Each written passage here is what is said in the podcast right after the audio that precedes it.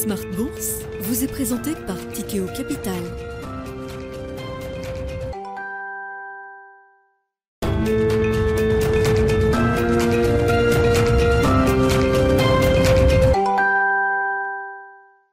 C'est reparti pour Smart Bourse, votre double dose quotidienne de marché en direct sur Bismart. Chaque jour à la mi-journée, 12h30, 13h. Et en fin d'après-midi, la grande édition pendant une heure à partir de 17h en direct, rediffusée à 20h sur Bismart TV. Émission que vous retrouvez chaque jour en replay sur bismart.fr et en podcast sur l'ensemble de vos plateformes.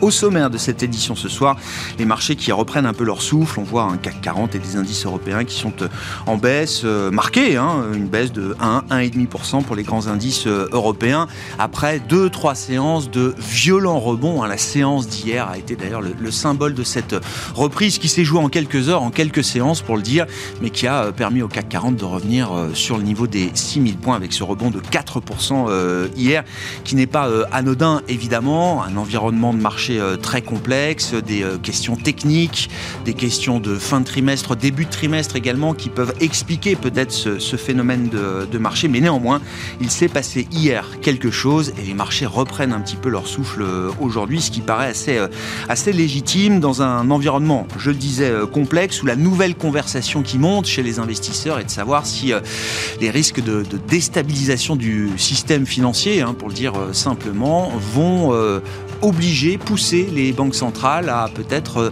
dévier de leur euh, objectif euh, de lutte contre l'inflation. Quand on écoute les derniers discours des membres de la Fed ou de la Banque centrale européenne, on reste déterminé au sein de ces grandes banques centrales face à un objectif d'inflation à 2% qui est loin d'être atteint encore aujourd'hui. Voilà donc l'ambiance du moment. Dans ce contexte, l'OPEP et ses partenaires, l'OPEP ⁇ comme on l'appelle désormais, a décidé de baisser de manière assez importante sa production, une baisse de 2 millions de barils par jour qui est décidée en ce moment à Vienne, partant alors des quotas euh, euh, objectifs de l'OPEP beaucoup de pays de l'OPEP ne sont pas déjà à leur quota de production euh, officielle et donc la baisse réelle de production de l'OPEP euh, sera plutôt de l'ordre de 880 000 barils par jour selon les estimations notamment de, Bloomberg. Euh, le marché pétrolier avait anticipé déjà en partie cette décision puisqu'on a vu déjà depuis une semaine les cours du pétrole rebondir d'un peu plus de, de 5%. Décision donc qui a été prise aujourd'hui par l'OPEP+. Nous en parlerons avec nos invités dans un instant et puis dans le dernier quart d'heure de Smart Bourse, le quart d'heure thématique, nous nous intéresserons euh, particulièrement ce soir au secteur de la santé et des pharma avec un spécialiste du secteur, Eric Le Managing Director chez Stifel et analyste spécialiste du secteur de la santé qui sera avec nous en plateau à partir de 17h45.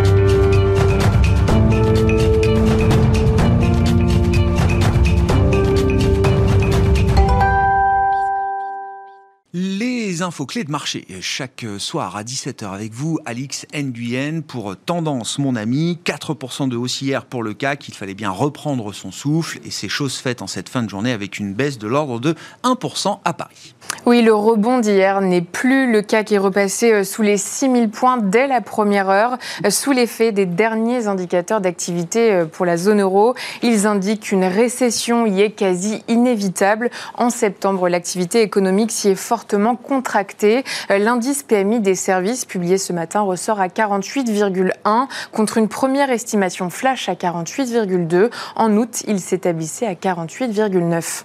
Et puis euh, dans ce contexte, donc l'OPEP et ses alliés ont décidé euh, aujourd'hui, nous l'apprenions vers 16 heures, de réduire leur production de pétrole de 2 millions de barils par jour, soit la diminution la plus importante depuis la pandémie. Et puis parmi les indicateurs du jour, les créations d'emplois dans le secteur privé aux États États-Unis avec l'enquête du cabinet euh, ADP qui montre que ces créations d'emplois se sont accélérées en septembre. Elles apparaissent supérieures aux attentes. D'après le dernier rapport d'ADP, elles sont au nombre de 208 000 contre 200 000 attendues. Les créations pour le mois d'août ont été révisées à 185 000.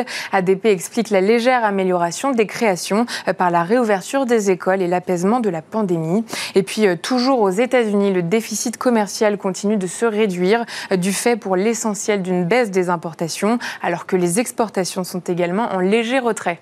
Et puis on notera également la bonne surprise sur le front de l'industrie en France pour le mois d'août. Selon l'INSEE, en août, la production industrielle a rebondi après un recul en juillet. Elle était attendue euh, stable. La production s'est reprise dans la plupart des grandes branches. On remarque une nette hausse dans les matériels de transport, notamment dans l'automobile.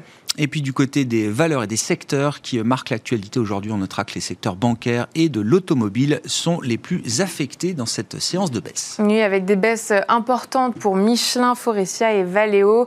Idem pour BNP Paribas, Crédit Agricole et Société Générale. Également sensible, on retrouve Unibail Rodemco, Westfield dont le titre chute.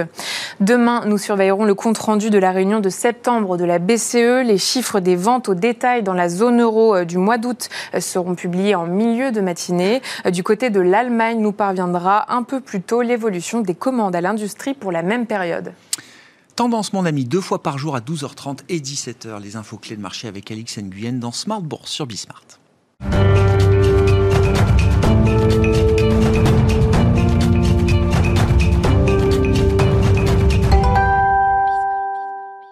Trois invités avec nous en plateau chaque soir pour décrypter les mouvements de la planète marché. Nathalie Pelleras est avec nous ce soir, DG de Four Points IM. Bonsoir Nathalie. Bonsoir Grégoire. Merci d'être là. Merci à Jean-Jacques Friedman de nous accompagner également. Bonsoir Jean-Jacques.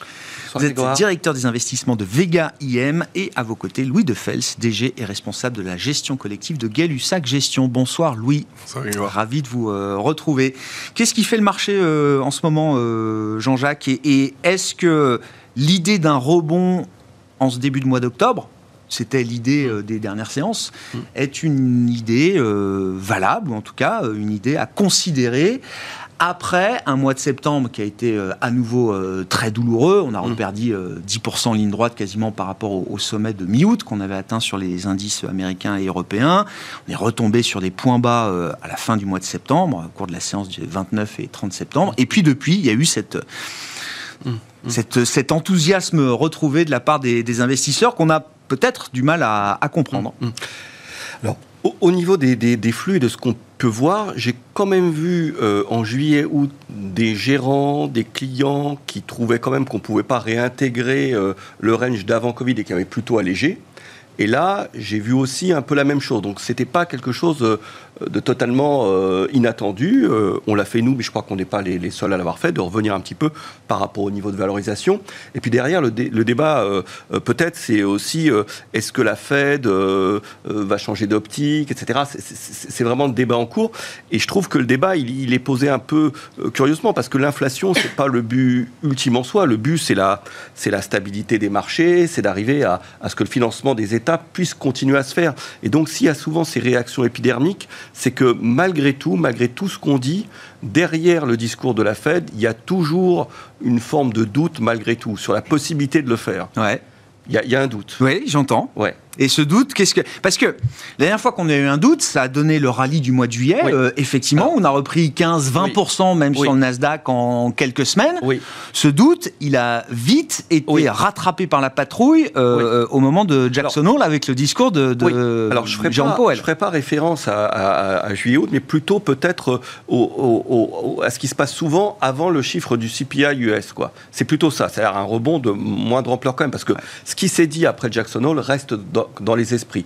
Même si ça peut être contestable sur le fait que euh, Powell s'exprime tellement, avec tellement de fermeté. Enfin, je veux dire, voilà, ça peut être compliqué. Mais je pense que plus à référence, c'est un chiffre d'avant, d'avant CPI qui, peut être le cas. Mais je pense que euh, beaucoup d'opérateurs, notamment sur l'obligataire, euh, ont quand même ce doute-là. Alors, on était revenu finalement dans les futurs sur taux courts à ce que euh, ce que racontait Powell était totalement intégré. C'est-à-dire 4,60, enfin on y arrivait. C'est-à-dire qu'avant, il y avait un doute sur ça, là au moins c'était complètement intégré. Et ensuite, il y avait l'idée peut-être d'une pause. Euh, je pense que les gens, euh, vraiment, le sentiment, voilà, sur la récession, sur les, résultats d'entreprise, ça, il y a, voilà, il n'y a, pas tellement de doute possible à avoir. Ça va bien sûr décliner, et le marché anticipe moins que les perspectives des analystes. C'est plutôt sur l'aspect dénominateur et sur l'aspect taux, où là, je pense qu'il y a une fois possible. Alors les gens, euh, euh, on parle, beaucoup de personnes ne, se mettent quand même pas surpondérés parce qu'il y a l'hypothèque euh, géopolitique. Je veux dire que les, deux événements principaux, c'était l'attaque du gazoduc Nord Stream mhm. et donc la possibilité d'une attaque aussi qui pourrait pénaliser notamment les, les, importations allemandes en, provenance de Norvège.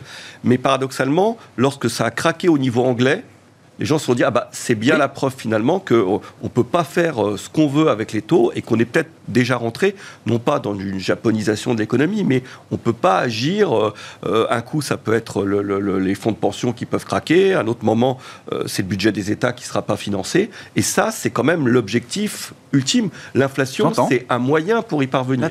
Donc il y, y, a cette idée. Je trouve que ce qu'on a donc il y a un mandat au-delà de l'inflation qui est le mandat suprême de la stabilité financière. voilà.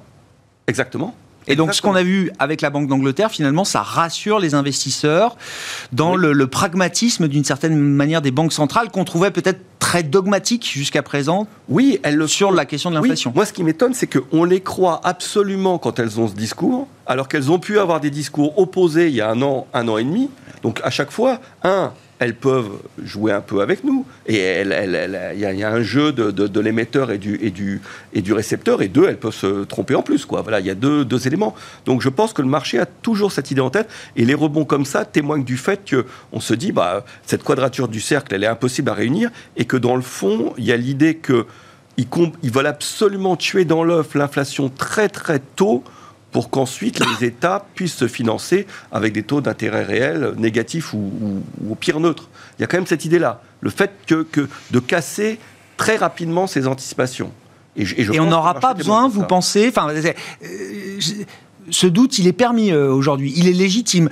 On, ne sera pas obligé de passer par euh, peut-être plusieurs mois, plusieurs trimestres de taux réels positifs comme signalé par la Réserve fédérale américaine dans ses euh, projections, on pourra peut-être revenir plus vite que ce qu'on imagine à des taux réels de long terme négatif Moi, ce dont je m'aperçois, c'est que euh, les idées changent extrêmement rapidement. Je suis d'accord. C'est tout ça, je suis possible, oui. Alors, Mais dans le discours des banques centrales, et notamment de la Fed et de la BCE, il n'y a pas de place pour le doute à ce stade. Hein. Ce qu'il y a, c'est qu'aux États-Unis, il y a beaucoup moins de, contraintes, etc. C'est-à-dire que quand ils le font, ça renforce le dollar. Il y a quelques impacts négatifs, mais il y a surtout un impact positif avec la hausse du prix du pétrole. Alors qu'en Angleterre, et même sur la Banque centrale européenne, c'est plus difficile. Hmm. Vous voyez, par exemple, on avait l'idée que les chiffres d'inflation continueraient à être médiocres en Europe justement du fait de la faiblesse de l'euro, du fait de la crise énergétique, moins aux États-Unis, mais que si les États-Unis calmaient leur hausse des taux, en Europe, on ne montrait pas davantage les taux parce que on le fait juste par rapport à la parité euro-dollar. 6,3 pour le corps CPI du mois d'août. Hein. Oui. Plus 0,6% sur un mois. Oui.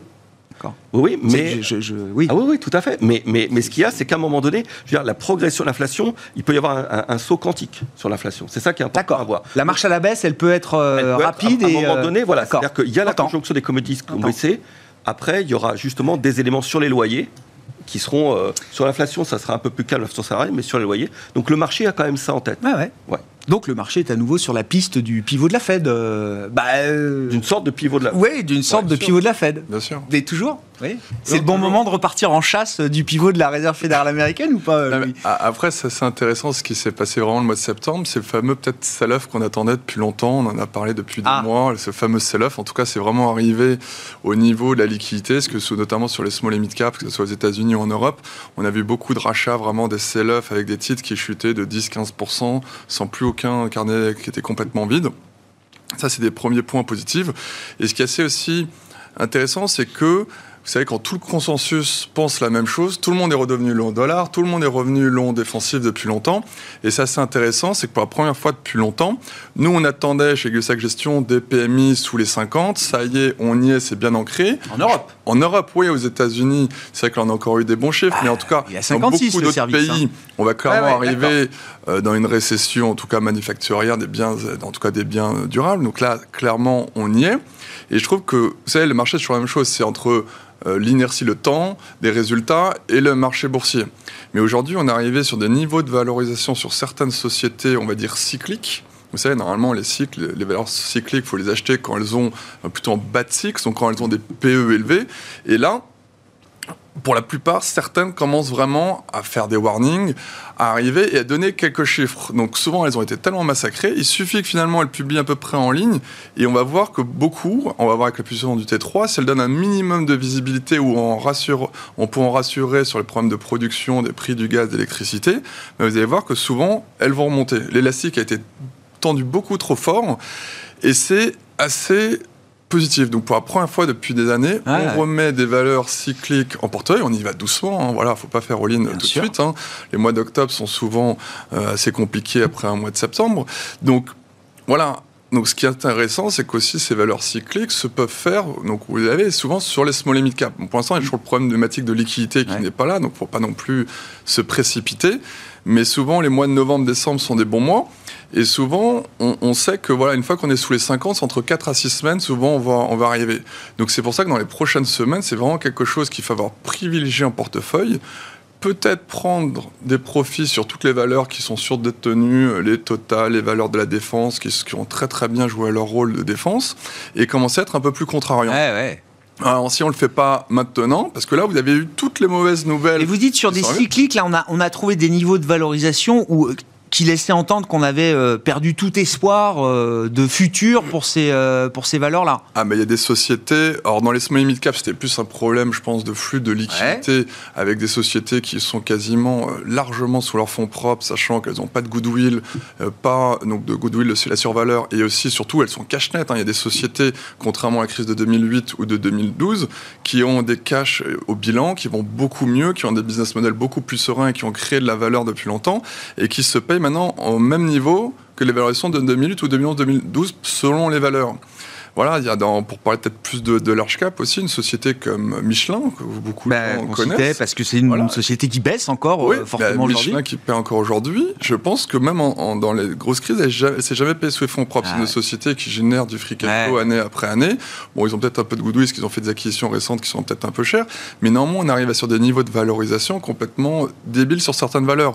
Donc, OK, on va y aller doucement, mais ça va être le moment peut-être d'aller sur certaines valeurs et voilà et d'arrêter le long dollar, long défensif, etc. Donc c'est vrai que je pense les grands macro trades là devraient être arrivent à épuisement d'une certaine manière. Voilà, donc nous, c'est ce que, c'est ce qu'on, en tout cas, c'est ce qu'on espère. C'est vrai que euh, ça serait quand même une bonne nouvelle si l'euro remontait, parce que c'est vrai qu'en tout cas, l'euro va être clairement très positif pour les résultats du troisième trimestre. Hein. Il y a plusieurs grandes sociétés qui ont donné, déjà donné en anticipation du mmh. troisième trimestre l'impact positif sur le chiffre d'affaires et aussi sur les bénéfices par action.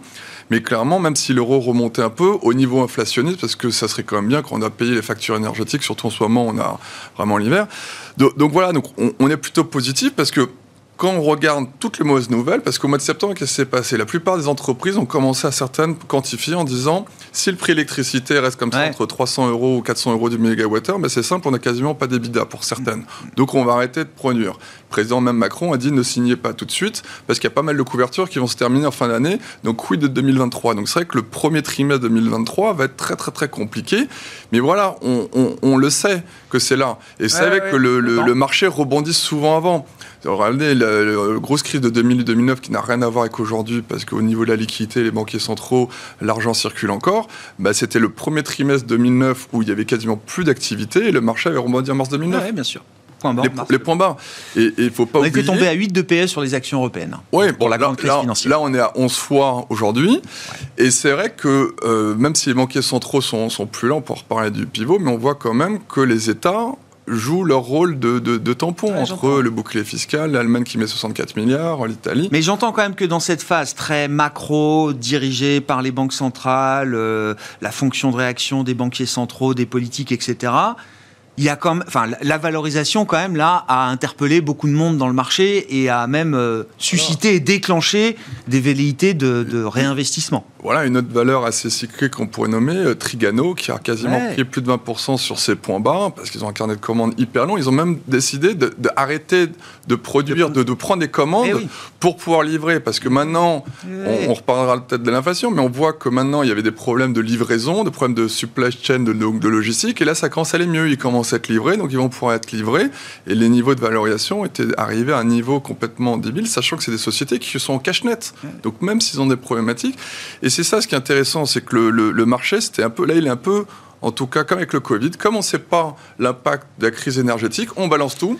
Et puis après, on va réfléchir. Risque et, on, risque voilà. Et dès qu'on va pouvoir mettre quelques chiffres en face, on va dire Ah, bah finalement, oh, les Ouais, vont ouais. peut-être perdre 10, 15, 20%. Ok, oui, mais le Mais peut-être qu'on l'a déjà intégré 60. en partie. Mais c'est largement Et intégré. largement, mais. Donc voilà, donc, la conclusion, c'est de dire on y va, Ouais, ouais. faut pas faire all-in tout de suite.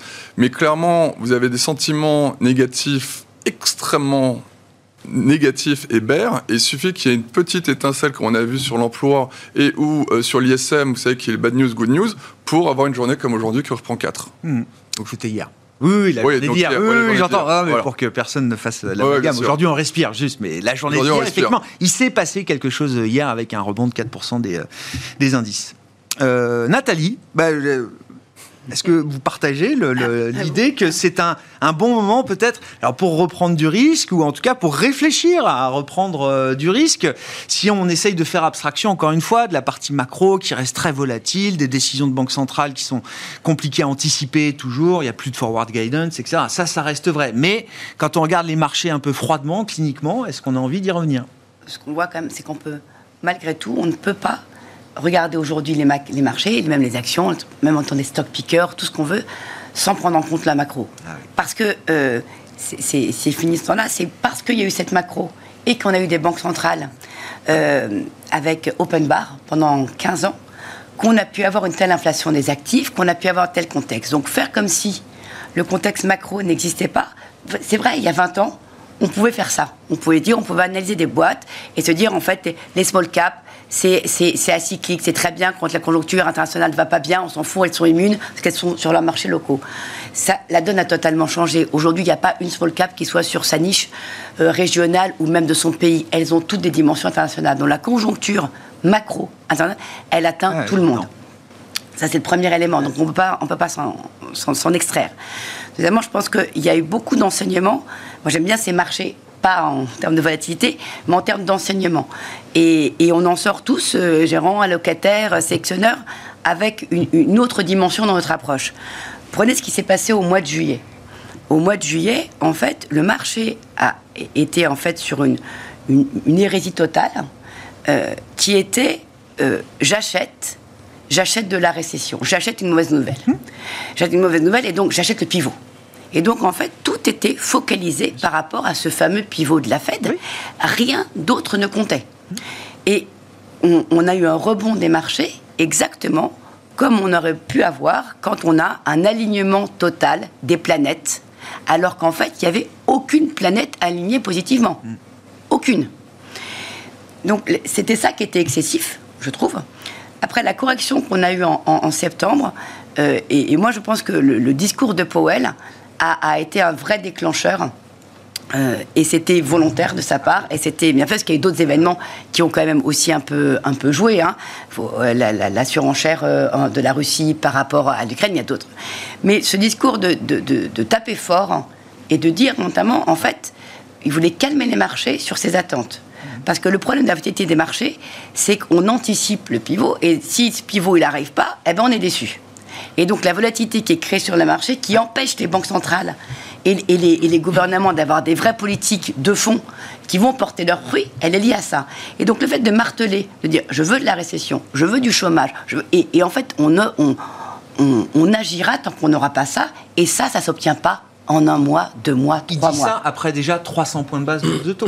Il dit pas ça au début du cycle. De, il dit ça alors Oui. qu'ils sont déjà Oui. bien entrés dedans. Oui, mais alors qu'ils sont déjà bien bien Et, trompés. et c'est quoi le risque du mois d'octobre Qu'on répète ce, ce- cette- ce mirage du, du mois de juillet? Exactement. Si, si vous prenez en fait un peu le. le- le- alors, on a eu trois séances hein, sur octobre, hein, donc Oui. euh, et du technique. Hein, déjà, quand on est dans des marchés très très baissiers et on est dans des marchés, dans un bear market depuis, avec des rebonds, il y a toujours de la vol et des phases de rebond. Donc, les rebonds qu'on a eus euh, dans le début de semaine, ils sont tout à fait logiques par rapport au marché qu'on est. Il faut prendre des pauses. on- Mais est-ce que ça veut dire que c'est la tendance qui s'est inversée Non, non, on n'est pas en mars 2009. On n'est pas sur cette. On n'y est pas On ne saura qu'après, hein, de toute Et, façon. hein. et- et- et puis c'est normal. C'est pas le normal. 9 mars 2009 qu'on savait que c'était la fin du bear si on- market. Si on, hein. si on fait, si on, on pointe tout ce qui va mal ou tout ce qui a justifié cette baisse, qu'est-ce qui a changé ou qui a changé pour les trois prochains mois? Sur le long terme, euh, rien, Hmm. rien de positif. Euh, la seule bonne nouvelle, je trouve, elle est au niveau des, des, attentes de résultats des entreprises et pas celle de 2022, parce que 2022, on s'en fiche, c'est déjà hier. Hein. Euh, en fait, c'est 2023. Et on va regarder ce qui est attendu sur 2023, c'est que c'est un indicateur que j'aime bien regarder parce que, à la base, on achète sur les marchés une capacité des entreprises à dégager des bénéfices et à dégager des bénéfices avec une rentabilité supérieure à celle des taux d'intérêt. Et quand on regarde les attentes de résultats sur 2023, eh bien, moi, ça fait au moins 10 ans que je n'ai pas vu ça. Le consensus, c'est à peu près 3%. Oui. D'habitude, c'est plus 10. Ben, je sais, moi, j'ai connu que ça. Voilà. j'ai connu que ça, les plus 10 de début d'année. En fait, ça y est, l'analyse, tout ça, ont vraiment intégré, les entreprises aussi. Sauf que là, le risque, c'est que ça, on termine à moins 10. Oui, c'est ce que les gens pensent. Oui, oui. Qu'on parte de 10 et qu'on termine à 0, qu'on parte de 0 et qu'on termine à moins 10. Euh, non, parce que je pense que là, ce que les marchés jouent, c'est pas tant, le, le, encore une fois, cette, cette hausse de, de, de, BPA ou la, la pente, c'est le, dénominateur, c'est à quel niveau vont être les taux et donc quel va être le multiple que je vais pouvoir appliquer. Et c'est là-dessus en fait qui crée cette volatilité parce que vous avez entièrement raison. Le, quand vous regardez les valos, notamment en Europe, on est au tapis. Mais si vous écoutez des gérants small cap, vous leur posez la question déjà au mois de mars, ils disaient il y a des opportunités. Non mais euh, et des gérants à euh, yield aussi, mais parce qu'ils avaient euh, sur le fond ils avaient raison. Le problème c'est quand on est dans un bear market, la valo elle fait pas tant, Au tant contraire, la pas, elle fait peur. Tant donc on revient toujours aux banques centrales. Tant qu'on n'a pas stabilisé le niveau des taux, des taux longs, des taux de, de discount et qu'on n'a pas donc stabilisé euh, la normalisation monétaire. Il y aura la volatilité qu'on connaît euh, ces dernières semaines et ces derniers mois. Mais c'est quelque chose qui est sain. Oui, oui. Oui, bien sûr, c'est un marché vivant euh, pour le coup. Un marché et, et, il faudra, à mon avis, plus qu'un ou deux signaux euh, pour qu'on puisse réellement se dire la je, je, reviens sur votre point de banque centrale parce que le cas britannique est intéressant. Beaucoup de, j'ai lu beaucoup de commentaires, de même de gérants ou d'investisseurs. Ah, la Banque d'Angleterre refait du QI. Et évidemment, quand on dit ça comme ça, on se dit, ben, vous voyez, les banques centrales, elles butent sur leur normalisation, mm. elles vont finalement s'arrêter et ne pas faire ce qu'elles euh, disent euh, qu'elles vont faire, euh, etc. Sauf que c'est pas du QI. Déjà, aujourd'hui, la BOE n'a plus eu besoin d'acheter mm. sur le marché britannique. Ils auront sans doute pas besoin de déployer 65 milliards de pounds. Pour... Peut-être que ça a été déjà réglé en 3 jours avec 3 milliards de pounds. Et que la parole est performative. Voilà. Il a pas besoin. Mais par contre, le 3 novembre, moi je mm. comprends qu'ils vont monter les taux et qu'ils vont le monter peut-être plus que 50 points de base, parce que 50 points de base euh, délivrés la dernière fois, c'était peut-être ça qui a fait peur au marché aussi d'une certaine manière. Dans un cadre de mimétisme généralisé, celui qui n'adopte pas la position mimétique paraît, voilà, donc il y a.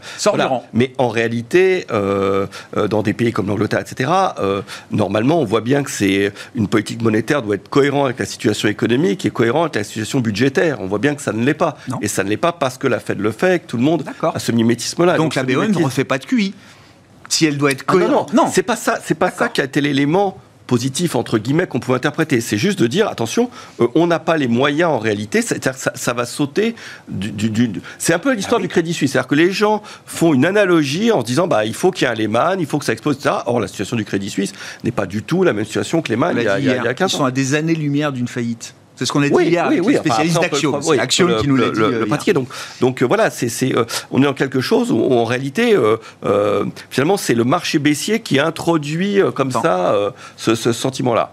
sur l'Angleterre, voilà, c'était juste ça, c'était ce, ce, sentiment-là. Mais c'est pas un c'est pas un pivot, c'est pas un revirement de politique monétaire. C'est on, joue, on, on, a un rôle de pompier qu'on assume, mais on a aussi un rôle de capitaine de navire, et de ce point de vue-là, on garde le cap oui. c'est ce que je comprends. Et puis surtout, euh, euh, quand on dit euh, ah ben, on est prêt à provoquer l'inflation, des drames, etc., c'est quand même pas le but du jeu. si on le dit, c'est qu'on veut que la parole soit performative pour être entendue, etc.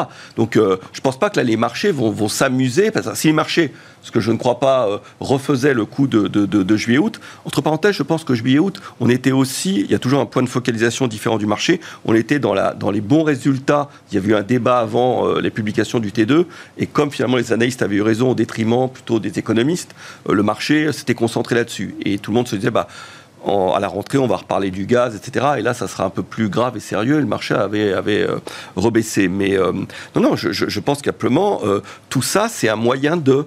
si, on, si la Fed veut tellement parler de tout ça, c'est parce qu'il y a un vrai sujet qui est le financement des États à long terme. Et c'était dit il y a, pendant quelques années. Et aujourd'hui, ça a totalement été mis à l'écart. Et l'histoire de la Grande-Bretagne permet de rappeler que on est peut-être dans une situation où on ne peut pas normaliser autant que on le. Ben, C'est-à-dire que, entre les banques centrales et les États, je, je, ne sais pas qui sortira gagnant du bras de fer, parce que moi j'entends le discours des banques centrales, Christine Lagarde ou d'autres, aux États, attention, hein, politique budgétaire open bar, c'est fini.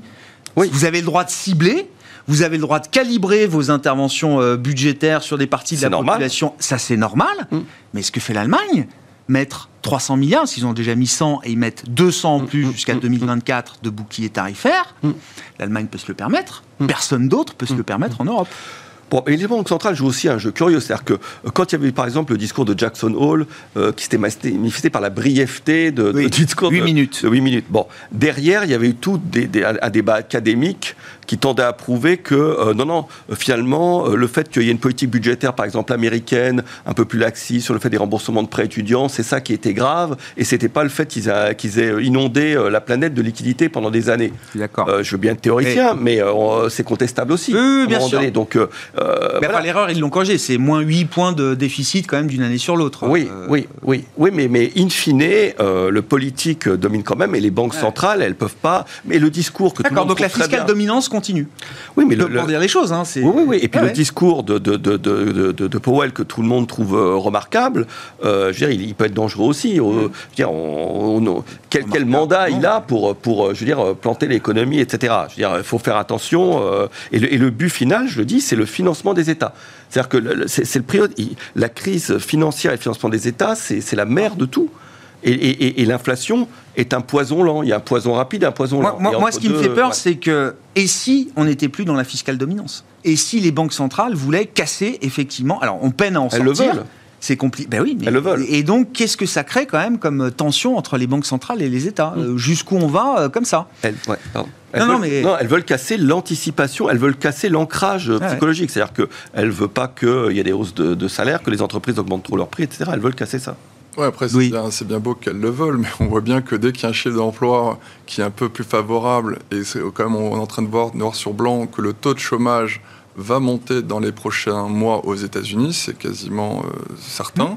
Donc pour l'instant, c'est pas encore le cas parce qu'on a eu cette dichotomie, mais on voit que dès qu'il y a une petite bonne nouvelle, tout de suite, on reparle de ce fameux euh, pivot Bonne nouvelle, c'est-à-dire euh, le chômage qui monte? Oui, le chômage qui monte. D'accord. Parce que le président On l'a pas beaucoup vu pour l'instant. Hein, non, on a vu dans les chiffres Jols qui était la première fois, pour la première fois depuis demande très longtemps. baisse un peu. Oui, quand même un million de moins. Oui, oui, la demande baisse Donc, un peu. On, on, verra, mais ça va être mécanique avec la demande, l'immobilier qui rebaisse, tout ça. Ça va être mécanique de revoir d'ici quelques mois. Et tout ça devrait normalement correspondre aussi avec euh, une inflation qui se calme. C'est vrai que le dernier mois, on a été tous douchés, euh, nous le mmh. premier encore, par ce chiffre qui était encore assez violent. Donc voilà, c'est ce que je disais tout à l'heure quand je disais qu'il faut remettre du risque, il faut y aller doucement parce que l'inflation va être là encore présente. Les banquiers centraux vont pas non plus refaire open bar, si on l'a bien compris, c'est fini.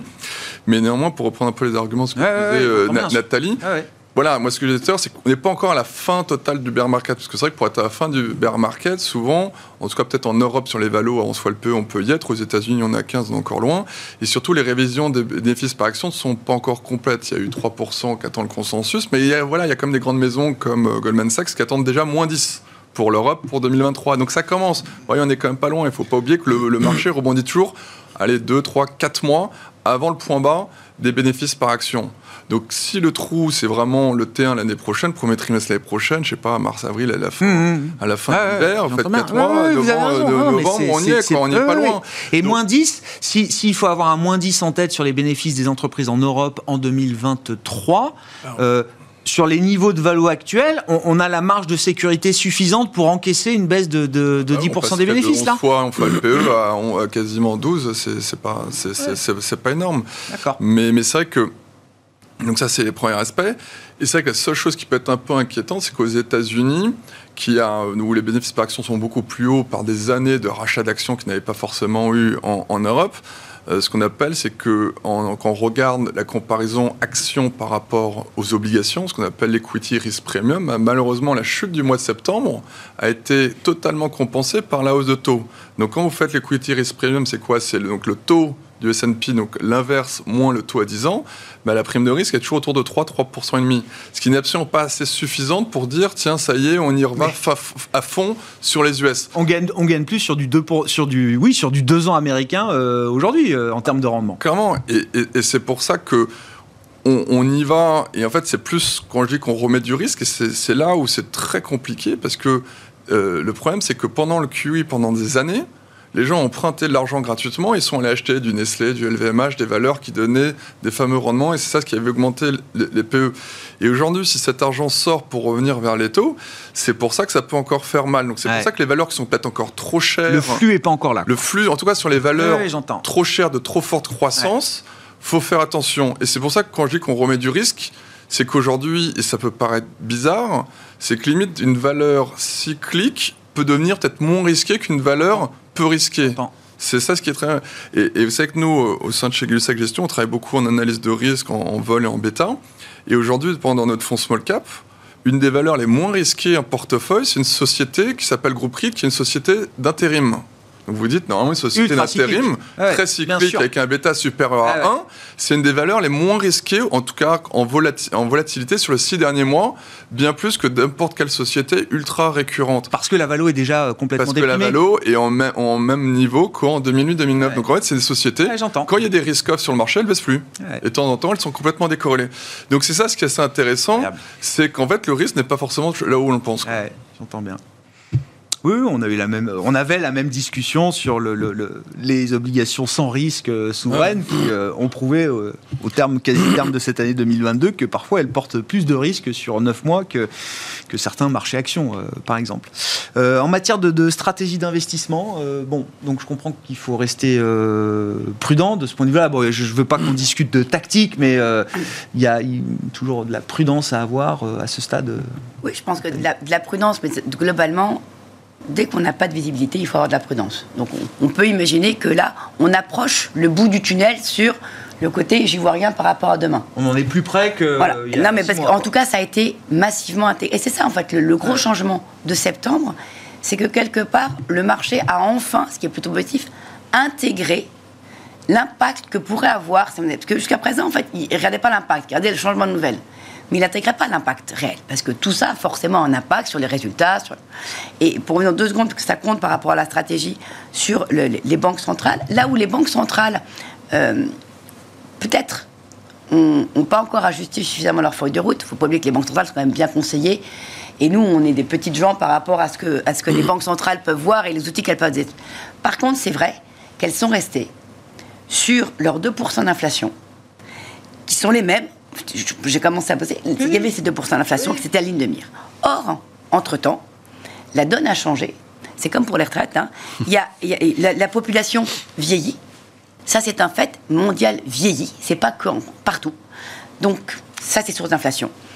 On a cette phase vers l'environnement, on protège enfin notre planète. Donc, tout ce qui est transition énergétique, ça coûte de l'argent. C'est de l'investissement. Donc, ça génère de l'inflation. Et pour tout ça, on a besoin de matières premières qui sont rares et donc qui nourrissent aussi l'inflation. Et donc peut-être que, j'en sais rien, je ne suis pas macro, mais que ces 2% d'inflation, c'est ça à quoi se raccrochent les marchés en disant on ne comprend pas. Pourquoi est-ce qu'on ne se dit pas, est-ce qu'en fait, en réalité, l'inflation à 4 ans, dans 4 ans, ce sera plutôt du 4%, du 3-4%, parce que l'inflation sous-jacente réelle, euh, ça va être ça. Mais il y, a une conversation académique euh, sur ce sujet depuis, euh, depuis très longtemps. Le problème, enfin, quand on, quand on engage sa crédibilité, et là je crois que l'enjeu de crédibilité pour les banques centrales, il est quand même très important. Elles jouent leur crédibilité peut-être pour des années, voire des dizaines d'années, dans cette bataille aujourd'hui contre l'inflation, comme elles l'ont jamais menée depuis euh, des générations.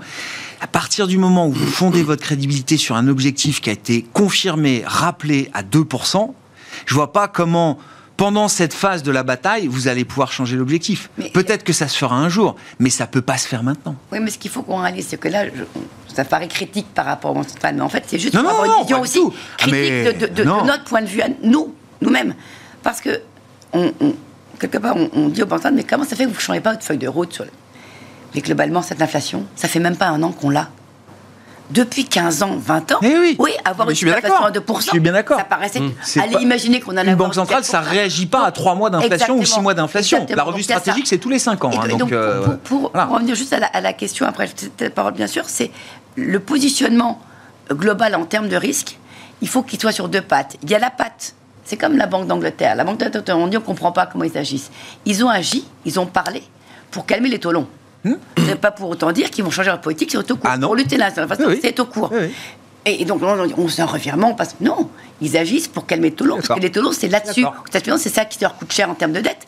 Donc, on peut tout à fait avoir un discours pour calmer le jeu sur du taux long et continuer à penser qu'il faut quand même qu'ils œuvrent contre l'inflation. Et là, c'est sur le taux Deux outils, deux objectifs. Exactement. Et donc, dans notre stratégie aujourd'hui, c'est ça qui est intégré. Maintenant, je pense qu'on va tous intégrer, c'est qu'on a une partie du portefeuille qui a des visions court terme et une partie plus long terme. Et c'est ça qui va peut-être changer un peu, et tant mieux. Mais c'est une autre nouvelle façon d'appréhender le ah, risque. Je comprends. Très intéressant. Jean-Jacques? Sur l'objectif d'inflation Oui, oui, mais pour être compris, il faut un message clair. Si on commence à dire c'est deux, mais il y a des tendances séculaires, il y a ah des choses qui sont comme avant, la mondialisation, la productivité. Pour l'instant, c'est deux. C'est baissier inflation, mais d'autres trucs sont aussi inflation entre la démographie, euh, la transition énergétique, etc. Ça serait compliqué, donc il faut, faut, taper fort pour être clair. Donc euh, ils ont ce message-là.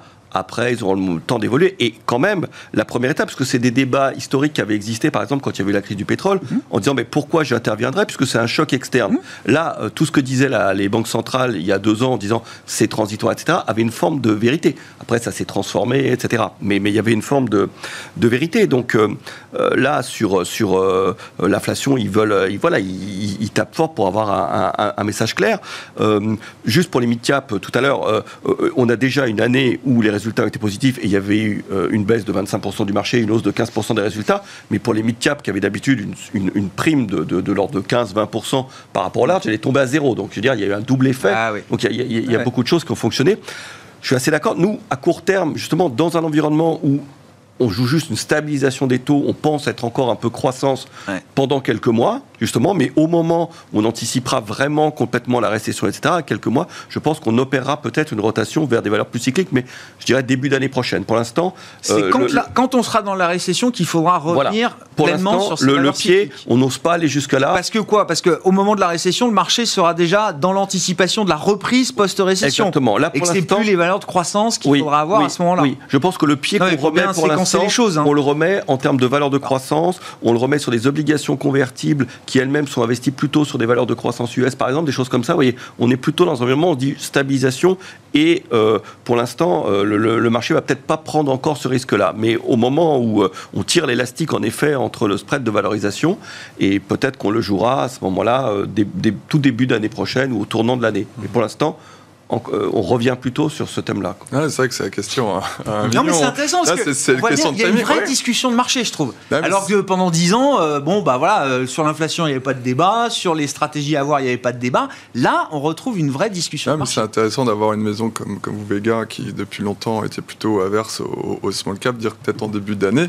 mais non, mais c'est vrai, les, cycliques, le risque, va falloir. Les croissance, on est revenu sur des mythes par définition croissance cette semaine. Ouais, il va falloir à un moment y aller, mais la question, c'est toujours pareil. C'est que si on attend qu'on soit vraiment dans le trou, souvent le marché a déjà rebondi. Donc c'est ça, ce qui est, c'est tout ce travail qui est très difficile à, savoir où est-ce que l'on est. Donc bon. Mais ça veut dire que les dossiers sur lesquels vous revenez aujourd'hui, euh, Louis, vous, c'est, c'est euh, un, degré de conviction euh, très très important, forcément, pour être sûr de la qualité de ces dossiers, sûr de pouvoir traverser peut-être encore quelques, quelques semaines ou quelques mois secoués. Bien sûr, ce qui est très important, c'est toutes ces valeurs-là sont très drivées par la macro, comme on en parlait tout, à l'heure. Néanmoins, comme nous, notre travail, comme on le stock picking est, un peu compliqué. C'est quand même, quand je parlais de Michelin ou de valeurs comme Trigano, bah, c'est une société, en tout cas Michelin, qui n'a jamais fait de perte. Trigano, ils ont 300 millions de cash net. Voilà, on va pas prendre la société hyper endettée, c'est beaucoup trop un risque. Là, on va prendre quelques sociétés dans des secteurs un peu massacrés. Ça peut être un peu l'automobile, l'intérim, quelques sociétés industrielles ou même une valeur comme Steph. Hein. Steph, on sait qu'il y a 2% de leur chiffre d'affaires qui est l'électricité dans le transport logistique. Ils bénéficient des prix de la reine, ils ont mis beaucoup de panneaux euh, photovoltaïques, et le titre s'est fait complètement massacrer. On est sous les fonds propres, sachant qu'ils ont un, patrimoine immobilier logistique conséquent qui est complètement amorti, puisqu'ils ont leur propre foncier interne, donc c'est pas en mark-to-market. Donc rien que le patrimoine immobilier vaut deux fois plus que la market cap. Et aujourd'hui, c'est massacré parce qu'il y a juste eu le titre, ah, ça va être impacté par l'électricité, et comme c'est lié très conso. Mais bon, voilà. Donc, c'est des choses comme ça, et je sais qu'à chaque fois que ces niveaux de valorisation sont arrivés. La dernière fois, bah, c'était 2008-2012. Et à chaque fois, ces valeurs-là, on rebondit. Ce n'est pas des, 10, 20, 30%. C'est de temps en temps beaucoup, beaucoup plus. Aujourd'hui, voilà, il y a des niveaux de société, c'est juste un, peu divin. C'est intéressant parce que c'est le rebond du mois de juillet si j'ai bien en tête, il était mené en grande partie par des valeurs de croissance. Il y avait le phénomène de baisse de taux, on croyait au pivot, etc. Et là, c'est le luxe, Hermès, etc. qui sont repartis, qui ont fait deux fois mieux que le marché. Encore, hier, le LVMH et Hermès ont encore fait deux fois mieux. non, mais ça veut dire qu'il y a encore des, des, des, des, biais qui sont là. Quoi. Ah, ça va prendre énormément de temps. C'est pour ça que les biais, ça prend énormément de temps. Il y a eu énormément de flux vers ces valeurs-là où vous pouvez emprunter. Et moi, je dis pas que les valeurs de croissance, on a quelques-unes encore portefeuille, mais elles ne vont plus surperformer comme pendant toutes les années Banque centrale. Mm. Quand vous avez eu un peu la crise 2000-2002, bah, c'est pas les valeurs techno qui sont remontées en 2002-2007, c'était plutôt les valeurs cycliques small cap. Rappelez-vous que les small cap, ça fait 5 ans qu'elles sous-performent. Voilà. Et donc là, l'ère 23, je sais pas combien, parce que pour la première fois depuis que l'inflation, on va revenir sur des vrais cycles économiques qu'on n'a pas eu depuis 15 ans, euh, cassés par les banquiers centraux. Donc là, si on repart en vrai cycle économique classique, post-récession, bah, il faut des small cap et des cycliques. Nathalie pour conclure, non Non, mais je pense que. La conclusion, vous Non, je vais conclure sur un point qui a été soulevé qui est intéressant. Je pense que tous les gérants stock pickers, c'est important, qu'il y ait des billets value, small cap ou autres, ils, ont tiré euh, profit de ce qu'ils ont appris euh, en, en 2018 parce que 2018, on ne se souvient pas, mais ça a duré pas, mais la small cap, tout ce qui était cyclique. Oui, si, si, oui. Et en 2020. Et donc, en fait, tous les portefeuilles, et ça, je suis plutôt confiante aujourd'hui là-dessus, ont été retravaillés. Nous, c'est pareil. Sur le côté de se dire, la valorisation, c'est pas suffisant on veut des bilans sains, on, ne veut pas se faire reprendre deux fois dans les mêmes pièges. Mmh.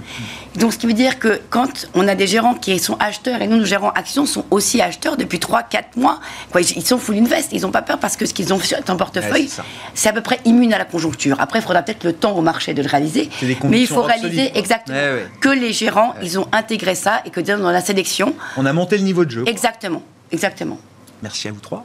Merci d'avoir été les invités de Planète Marché ce soir. Nathalie Pedras, 4 Points IM, Louis de Fels, Gay Lussac Gestion et Jean-Jacques Friedman, Vega IM.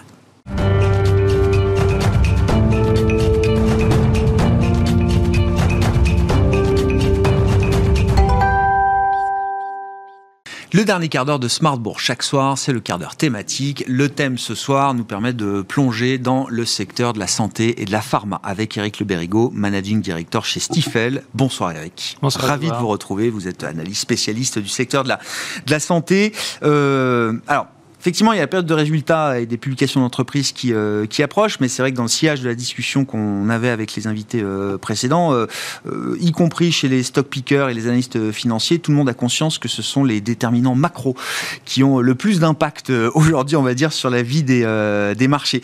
Prenons peut-être justement quelques-uns de ces grands déterminants macro, que ce soit le niveau des taux, les coûts des matières premières, des intrants, de l'énergie, bien sûr, les pressions salariales, etc et essayons de voir euh, ce que ces déterminants macro ont comme impact sur le secteur de la santé euh, aujourd'hui, euh, Eric.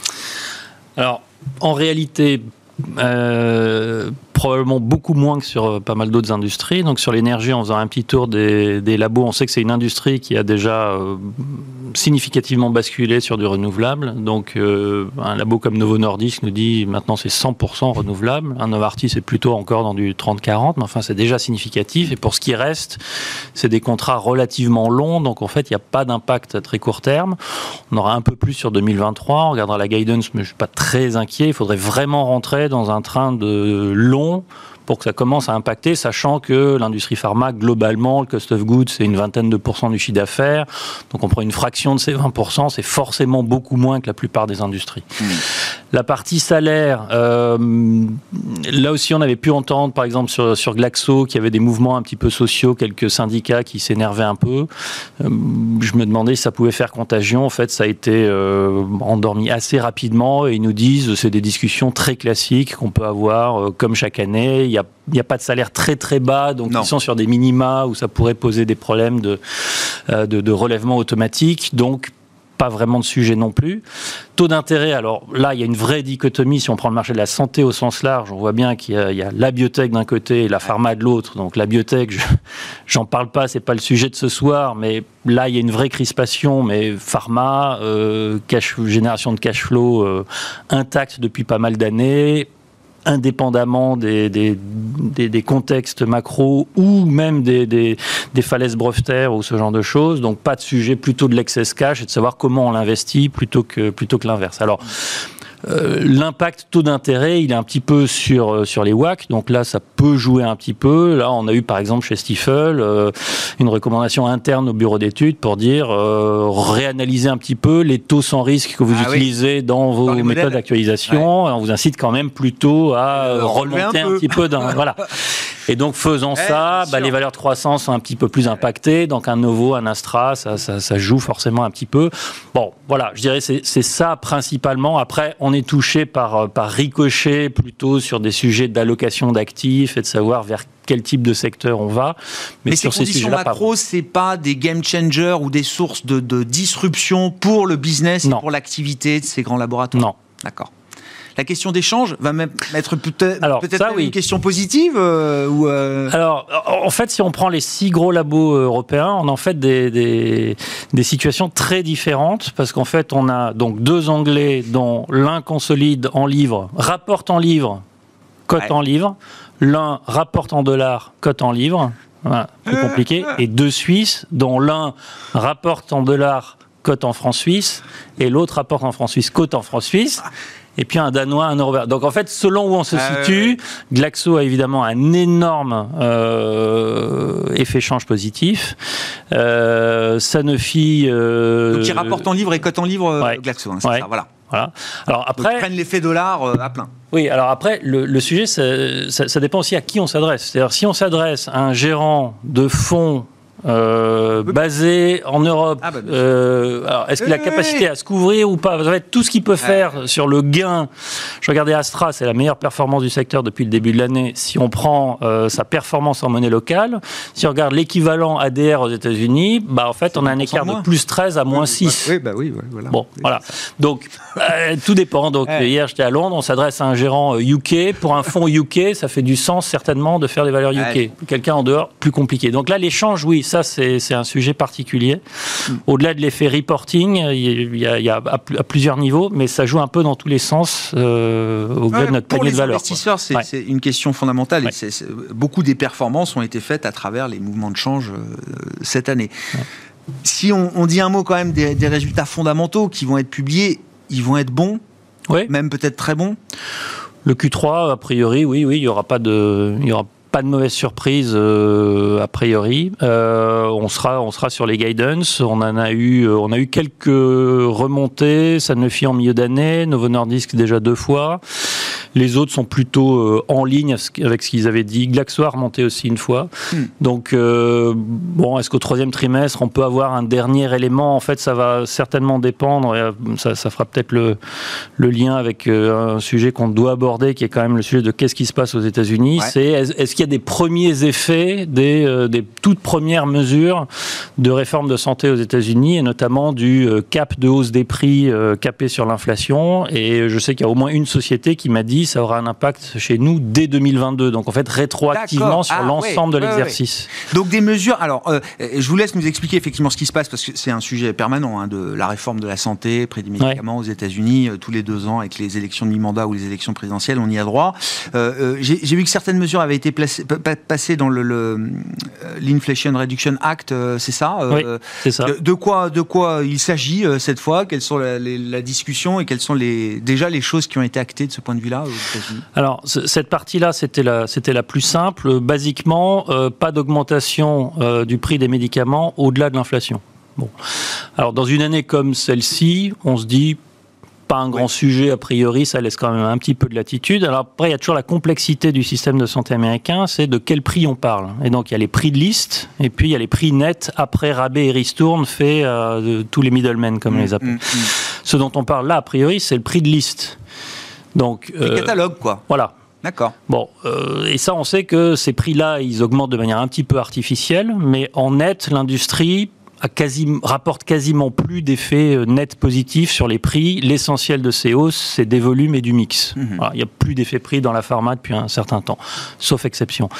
Le problème, c'est que si on capte euh, le, le, prix catalogue, tout dépend de ce qui se passe en dessous. Est-ce que les middlemen deviennent aussi plus raisonnable et demande un peu moins de rabais et de remise ou est-ce que les niveaux de rabais et de remise euh, sont eux soumis à une hausse euh, relativement libre? Et ça, ça peut déterminer à ce moment-là un prix net négatif dans lequel pourrait rentrer l'industrie. Donc à suivre. Encore une fois, pas un sujet quand l'inflation est élevée. Non, bien sûr. Mais si on revient sur des années, euh, voilà. Donc ça, c'est un premier. Le deuxième, le fait qu'il y ait au moins déjà un labo qui me dise même cette année. Bah, ça nous impacte. Alors, je, je- je peux le mentionner, c'est Novo Nordisk en l'occurrence qui est dans une situation un peu particulière parce que un produit, une classe est très prépondérante sur l'ensemble de son portefeuille. Je doute que ça arrive à d'autres. Euh, mais voilà, ça veut dire que cet impact, il est déjà concret et immédiat. Mhm. Voilà. Alors, euh, ils sont empressés de rajouter, ça ne nous fait pas sortir de notre guidance, ce qui veut dire qu'ils Ouais. avaient un petit matelas. Ouais, ouais, Et voilà. Donc ça, c'est acté et mis en place tout de suite. Et après, il y a deux effets. Alors, comme vous disiez, c'est à la fois un sujet récurrent, mais de temps en temps, il disparaît un peu. On a envie de se rassurer en disant, ah, c'est sujet de réforme, on en parle tout le temps, mais rien ne se passe. Et là, je dois dire qu'on ne s'attendait pas forcément à ce que ça vienne maintenant, parce qu'on a bon, quand même un contexte macro justement un peu compliqué, une récession qui se pointe, une guerre, enfin bon, il y a quand même quelque chose qui aurait pu nous, deux, deux, trois choses comme ça, qui auraient pu nous laisser à penser que c'était pas un sujet qui allait être forcément abordé maintenant, avec euh, les, les- les élections mi-mandat à venir. Et là, on rentre dans quelque chose, il y a une vraie, euh, un vrai volontarisme d'avancer. Et donc, on va avancer notamment avec les plans fédéraux, donc Medicare en particulier, qui est euh, le plan pour les personnes âgées. C'est grosso modo une trentaine de pourcents du marché américain.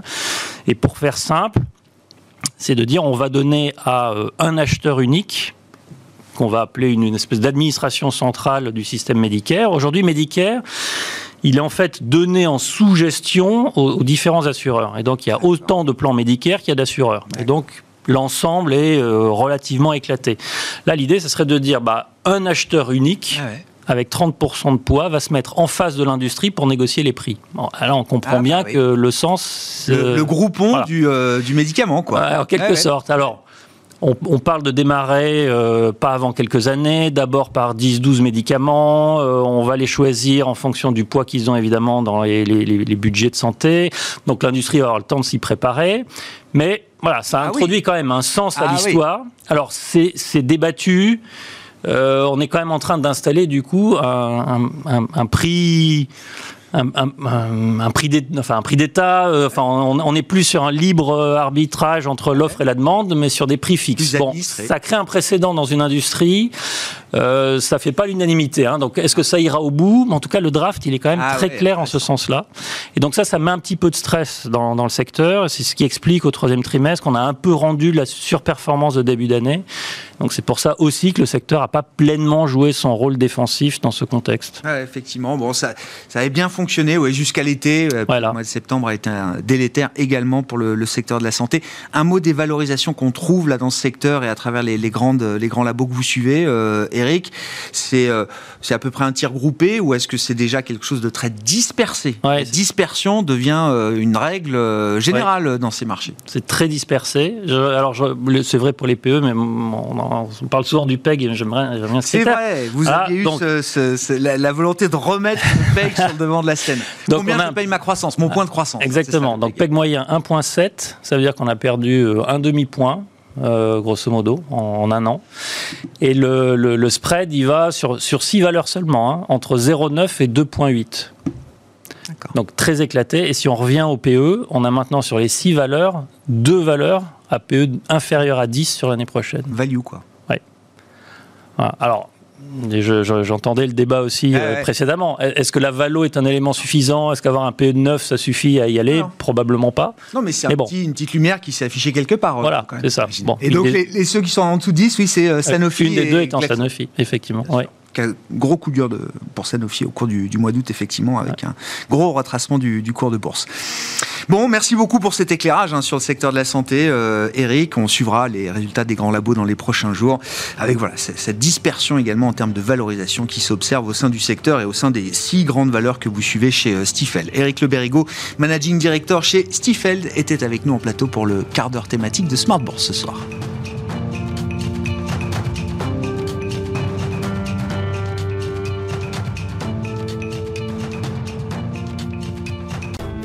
Smart Bourse vous a été présenté par Tikeo Capital.